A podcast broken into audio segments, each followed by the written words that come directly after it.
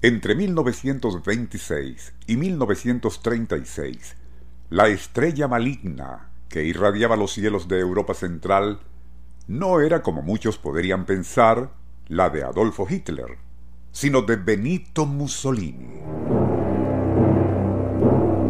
Y tampoco era este el ridículo bufón que hacía muecas desafiantes desde el balcón en la Piazza Venecia en Roma mientras arengaba a la multitud, sino un peligroso megalómano ebrio de poder y ambiciones de conquista.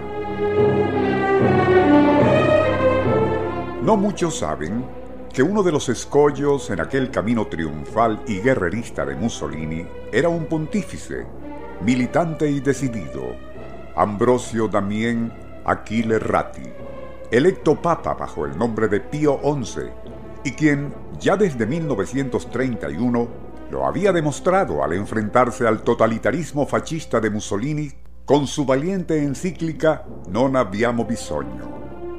Allí denunciaba el autoritarismo y afición por cultos paganos en el régimen, algo que, unos cuantos años más tarde, le costaría la vida al sumo pontífice y precisamente mediante un típico recurso de la época pagana. Nuestro insólito universo. Cinco minutos recorriendo nuestro mundo sorprendente. La posición antifascista de Pío XI, no solo en lo relativo al ámbito italiano, sino a las posteriores violaciones al derecho natural y la justicia en la Alemania nazi, le habían ganado el odio y resentimiento de ambas dictaduras. Ya a finales de 1938, Europa entera se encontraba amenazada por negros nubarrones bélicos, y todas las naciones civilizadas observaban consternadas cómo Alemania e Italia orquestaban una cada vez más descarada y arrogante gula territorial pero ningún país parecía estar dispuesto a desafiar ese peligro o condenarlo abiertamente. Había, aun sabiendo los excesos de ambas dictaduras, una especie de cautela rayana en el miedo de identificar claramente el inminente peligro del virus nazifascista.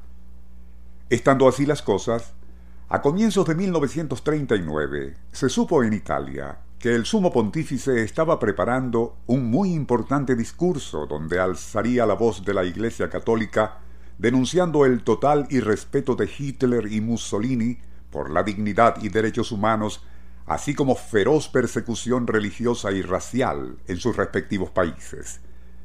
Ya toda Italia conocía de aquella encíclica que altamente preocupaba a Mussolini y sus secuaces, no sólo porque una condena del Papa afectaría el prestigio de ambos dictadores, tanto local como internacionalmente, sino porque podría hasta enturbiar las relaciones con el régimen nazi de Hitler.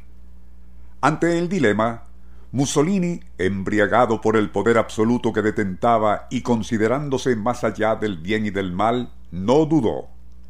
Era necesario silenciar al Papa, y debía hacerse de manera sutil, pues y a pesar de su arrogante prepotencia, il Duce no deseaba que Pío XI fuese visto a nivel internacional como un mártir, víctima del fascismo.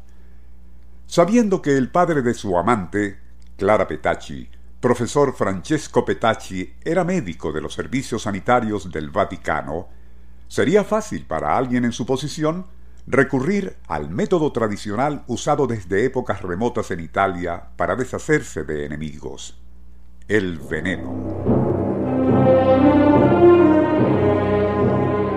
Así, y cuando a finales de enero de 1939 Pío XI comenzó a sufrir quebrantos de salud y gran debilidad, nadie sospechó. Pero el sumo pontífice, a pesar de sus quebrantos de salud, insistió en pronunciar aquel importante discurso condenatorio pautado para el 11 de febrero de aquel año. Ello selló su suerte y el proceso de su envenenamiento fue acelerado. El día 10, y según lo narró posteriormente el Papa Pablo VI, a las 4 de la mañana de aquel día, se nos informó que Pío XI agonizaba y una hora más tarde falleció. Al saberse la noticia, Mussolini y secuaces festejaron aliviados. Solo seis años después, una turba enardecida celebraba la captura y ajusticiamiento de Benito Mussolini y su amante Clara Petacci por partisanos italianos. Sus cadáveres, escarnecidos por muchos quienes en otra época lo vitoreaban, permanecieron colgados por los pies en la Plaza Loreto de Milán.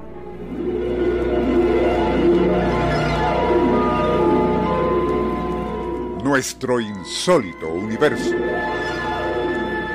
Email insólitouniverso.hotmail.com Autor y productor Rafael Silva. Apoyo técnico José Soruco y Francisco Enrique Mijares. Les narró Porfirio Torres.